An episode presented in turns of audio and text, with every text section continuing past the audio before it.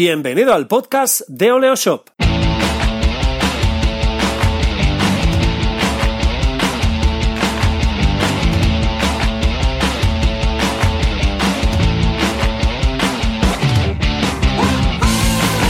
Bienvenido al episodio 33 de Oleo Shop Radio, nuestro canal de podcast semanal donde hablamos de e-commerce y marketing online. Soy Raymond Sastre y en los próximos minutos compartiremos contigo nuestra experiencia y nuestros conocimientos, así que sin más dilación, hablemos de marketing online. Una semana más volvemos a estar contigo en el podcast de Oleo Shop, una de las marcas referentes en comercio electrónico.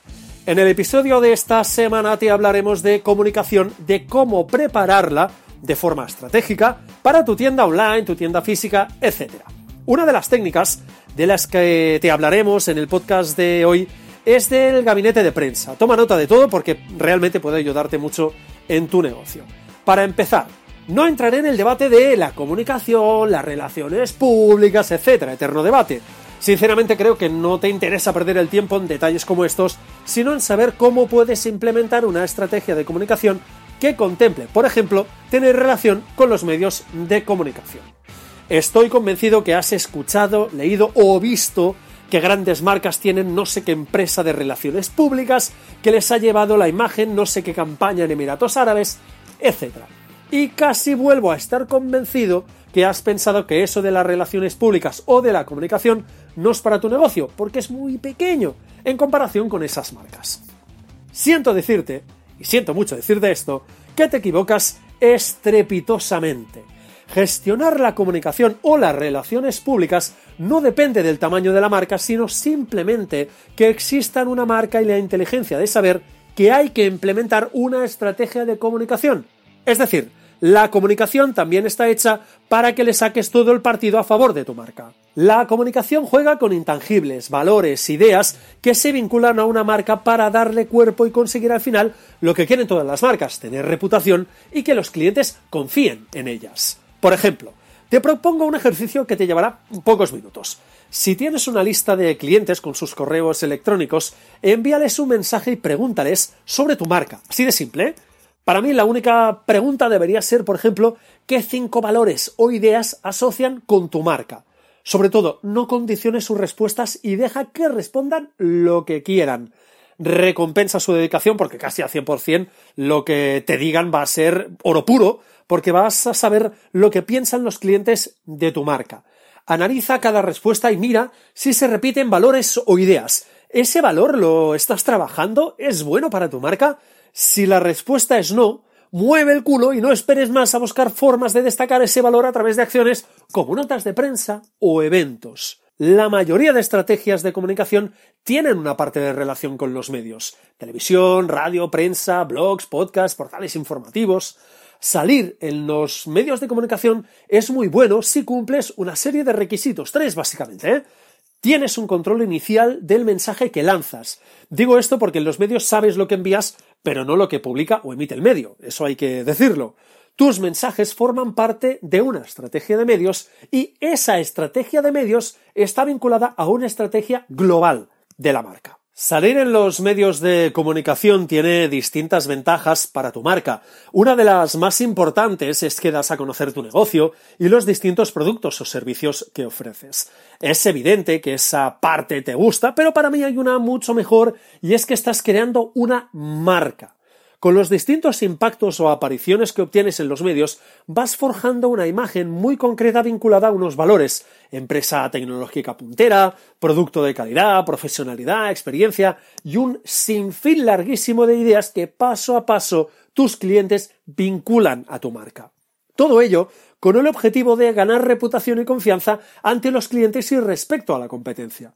Otro de los elementos interesantes de salir en los medios es que puedes llegar a clientes potenciales gracias a las publicaciones especializadas o bien impactar ante un público masivo gracias a medios generalistas.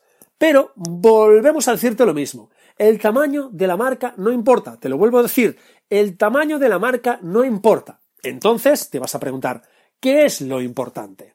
Si lees o miras los medios de comunicación, verás que lo que cuentan siempre intenta cumplir una serie de condiciones, que sea novedad, interesante, noticiable.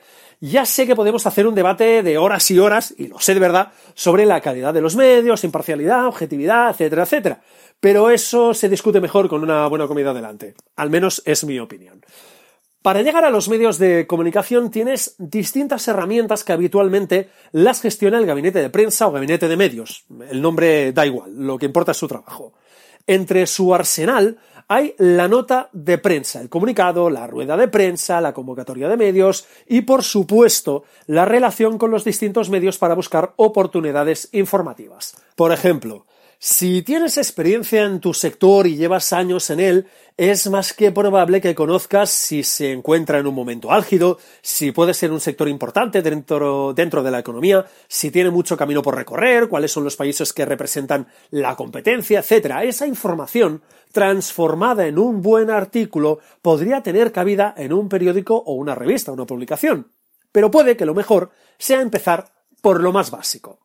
Así que, Bienvenidos al maravilloso mundo de la nota de prensa, un lugar lleno de secretos y tesoros, pero también de monstruos y de peligros. Bien, escribir una nota de prensa no es otra cosa que escribir una noticia para que los medios hablen de esa información.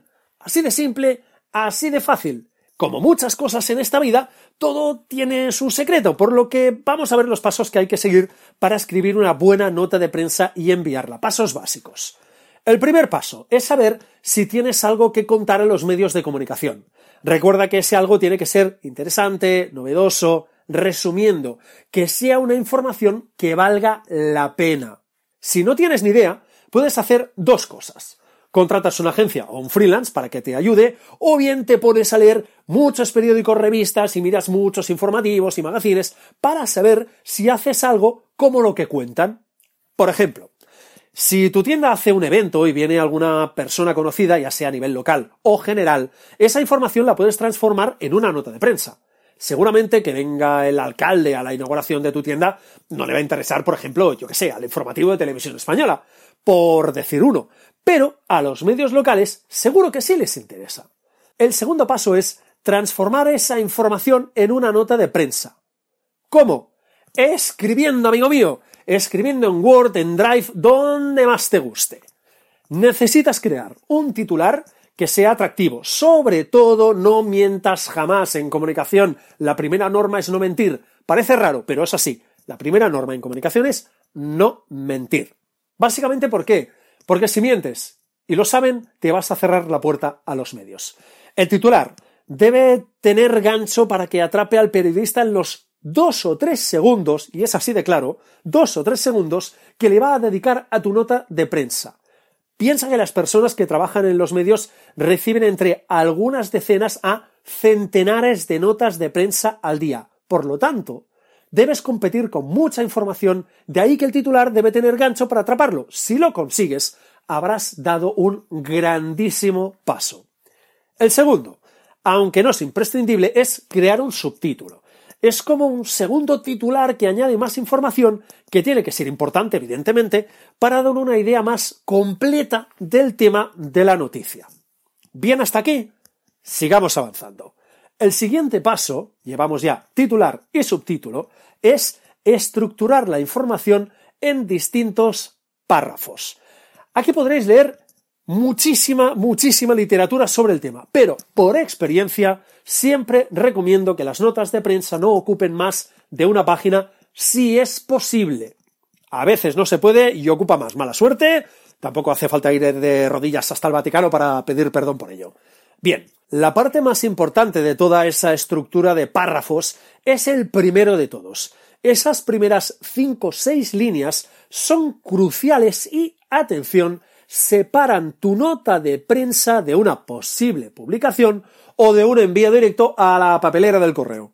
Por eso es tan importante dedicar tiempo a escribir toda esa información. Si te sirve de guía, ese primer párrafo debería responder a una o dos de las preguntas de qué, quién, cuándo, cómo, dónde y por qué. Si quieres otro día entramos en la teoría de las 6 W, porque evidentemente ahora no da tiempo, y se la llama teoría de las 6 W porque esas palabras traducidas al inglés empiezan o contienen la W. Nos lo hemos currado, lo sé, sigamos. Ese primer párrafo debe responder un máximo de dos de esas preguntas, las más importantes, las que aporten la información más esencial. Un ejercicio para saber si lo estás haciendo bien es que si la información se cortara y el periodista solo pudiera leer el titular, el subtítulo y el primer párrafo, la información debería entenderse. Faltarán detalles, faltará profundizar en el tema, pero lo esencial debe comprenderse. El resto de información debe desarrollarse en el resto de párrafos e incluir al final los datos de contacto de la persona que debe gestionar la relación con los medios de comunicación, evidentemente. Además, el documento debe tener el logo de tu marca, debe constar el día en que lo envías e indicar que es una nota de prensa. Se trata de básicamente de un protocolo que facilita la vida a los periodistas. Bien, Has escrito la nota de prensa, la has revisado un par o tres de veces para asegurarte que la información está bien explicada y no hay nada fuera de lugar. Pues bien, ha llegado el gran momento, el momento de enviarla. Aquí también hay algunos secretos a tener en cuenta, pero no nos dará tiempo de darlos todos, ni de lejos. Para enviar la nota de prensa tienes tres caminos. Usas servicios online como puede ser el de Comunicae, la envías tú mismo a los medios o bien pides ayuda a una agencia o un freelance. Todas las opciones tienen sus ventajas y desventajas. La principal desventaja para ti es que externalizar el servicio supondrá un gasto que deberás tener en cuenta. No obstante, ganarás en tiempo ya que no tendrás que invertirlo en crear una base de datos de los medios, localizar periodistas, redactar las notas, etcétera, etcétera, etcétera. Apunte final.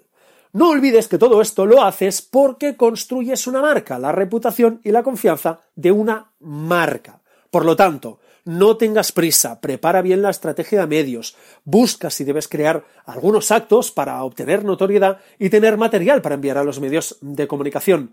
El objetivo final es crear una imagen de tu tienda que se posicione mejor en la mente del cliente y que al final acaben optando por ti los clientes. Piensa que un buen trabajo de marca es una buena protección de cara a posibles crisis que tengas con productos en mal estado, por poner un ejemplo. Y acabamos aquí el 33 capítulo del podcast de Oleo Shop, un programa en el que hemos hablado de comunicación y de la relación que tu marca debería tener con los medios de comunicación. Antes de terminar, te recuerdo que tienes cientos de artículos, guías y ebooks totalmente gratis en nuestra página web, las www.oleoshop.com. Puedes escuchar el podcast de Oleoshop Radio en iBox, iTunes y también en SoundCloud. Así que ya sabes, escríbenos tus valoraciones y déjanos algunas estrellitas, que siempre está bien. Y recuerda, suscríbete a nuestro podcast y a nuestra newsletter semanal la semana que viene más. Oleo Radio.